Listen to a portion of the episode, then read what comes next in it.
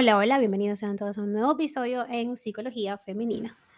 Para quienes son nuevos por acá, mi nombre es Isneikar Blanco, soy psicólogo clínico y me especializo en la atención a mujeres, trabajando en lo que es el empoderamiento, el crecimiento personal y la autogestión emocional.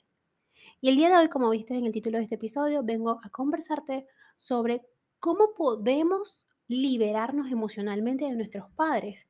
Y es que a veces llegamos a la edad adulta y seguimos siendo esclavos de algunas pautas eh, transaccionales con nuestros padres, nuestros cuidadores, progenitores, ¿cierto?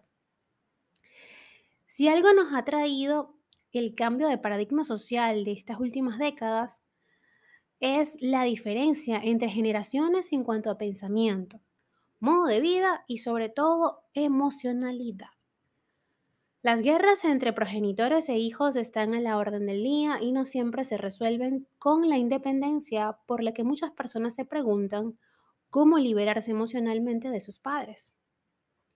Aunque es cierto que ninguna familia es perfecta, sí que se observa que las relaciones entre sus miembros tienden a presentar problemas que no terminan de resolverse. Una de ellas es la dependencia emocional entre padres e hijos, un asunto que puede durar de por vida si no se le pone una solución consciente. Vamos a darle vuelta a esta cuestión y vamos a analizarla a profundidad. Existe una creencia asentada e inconsciente de que los humanos, al igual que el resto de los animales, maduramos y nos separamos de nuestros padres de manera natural, tanto en el plano físico como en el emocional. Sin embargo, a diferencia del ave que empuja a su polluelo fuera del nido o de la primate que se niega a seguir llevando a su niño a las espaldas, nosotros seguimos manteniendo el vínculo. A todo hay que sumar los conflictos que no se hayan resuelto durante la época de crianza. Esos déficits, esos rencores, producen sufrimiento y con ello se mantienen las cadenas bien atadas. ¿Cómo salir de este bucle? Esta toxicidad en las relaciones suele tener fondo o de fondo una dependencia emocional que no se resuelve, lo que mantiene el ciclo de conflicto que no termina. En el fondo existen varias razones. Una de ellas es que los padres proyectan sus propios deseos hacia la figura de sus hijos. Todo aquello que no hicieron o lograron quieren vivirlo a través de ellos. También la crianza que no favorece la autonomía y la sobreprotección no preparar a la descendencia para desenvolverse en el mundo hace que ésta siga necesitando cuidados y que los padres no puedan dejar de cuidarlos. También tenemos a los hijos que no quieren abandonar la seguridad del hogar. Y es que lanzarse a la independencia tiene una parte que asusta y que no todo el mundo quiere experimentar. Y por último, pero no menos importante, tenemos a los hijos cuidadores, Existen familias desestructuradas donde son los pequeños los que cuidan de los grandes. Los sentimientos de culpa abundan a la hora de tomar distancia de los padres.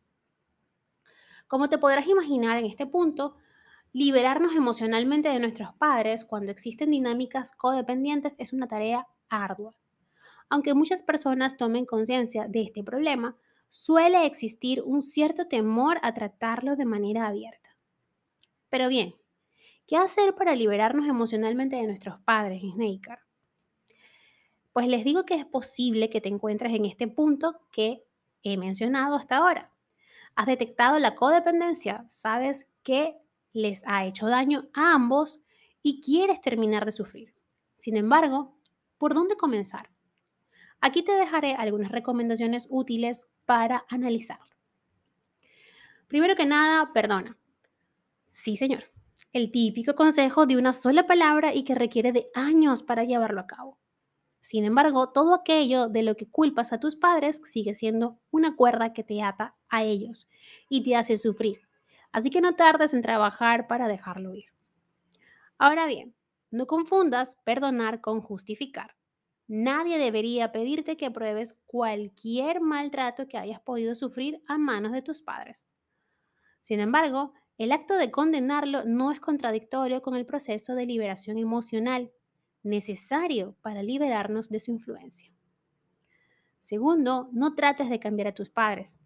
El deseo de que cambien aspectos fundamentales de su personalidad nace de la intolerancia y de la idea inconsciente de que vas a tener que convivir con esas complicaciones el resto de tu vida. Lo cierto es que esto no es así. Si tus padres no quieren cambiar, no puedes obligarlos. Es mejor que lo aceptes y tomes decisiones pertinentes. También tenemos otra clave, y es que no eres responsable de ellos. En el momento en el que tus padres y tú son adultos al mismo tiempo, cada uno es responsable de su propia felicidad. Ellos no tienen la obligación de hacerte feliz ni viceversa. De esta dinámica nace el victimismo, el rencor y el sufrimiento. Entiende sus circunstancias más allá de su rol de padres. Esta es otra de las formas de liberarnos emocionalmente de nuestros padres. Y es que tenemos que dejar de verles como los criadores. Párate un momento a analizar al ser humano que hay detrás de tu papá o de tu mamá, con sus virtudes y sus defectos, y observa cómo estos afectan a su rol de progenitores. Esto te ayudará a comprender mejor el porqué de sus actos y a encontrar soluciones. Agradece lo que han hecho por ti. En familias convencionales, estructuradas, a pesar de los errores, el esfuerzo de los padres por criar a alguien válido y feliz nace de un deseo genuino. Parte de abandonar el rencor que te ata a ellos es ver también la otra cara de la moneda, pues eso brinda equilibrio emocional. Una última recomendación para ya culminar con este episodio. Existen ocasiones en donde la introspección y la reflexión no son suficientes para superar una dependencia emocional que se ha gestado, nunca mejor dicho, durante toda una vida. En estos casos, lo mejor es acudir a un profesional de la psicología, en especial si vienes de una familia desestructurada o de sufrir abusos. Nunca es tarde para retomar la independencia emocional. Y recuerda que aquí estoy yo, tu psicóloga Isneikar Blanco, para acompañarte en ese camino de autodescubrimiento. Hasta acá el episodio de hoy, espero que lo hayas disfrutado y si ha sido así, por favor, déjamelo saber a través de mis redes sociales, en Instagram, Twitter, Clubhouse y Twitch como Psiqueplenitud 11 en Patreon. Recuerden que tenemos allí eh, nuevo contenido, así que si deseas recibir eh, mensualmente el newsletter o el contenido que estoy dejando para ustedes allí, no dudes en escribirme al privado a través del link que se encuentra en mi Instagram, Psiqueplenitud 11. En Patreon puedes encontrarme como Psiqueplenitud y en TikTok como Snaker Blanco Psicóloga. Un fuerte abrazo y que tengan todas y todos un hermoso día y un feliz fin de semana.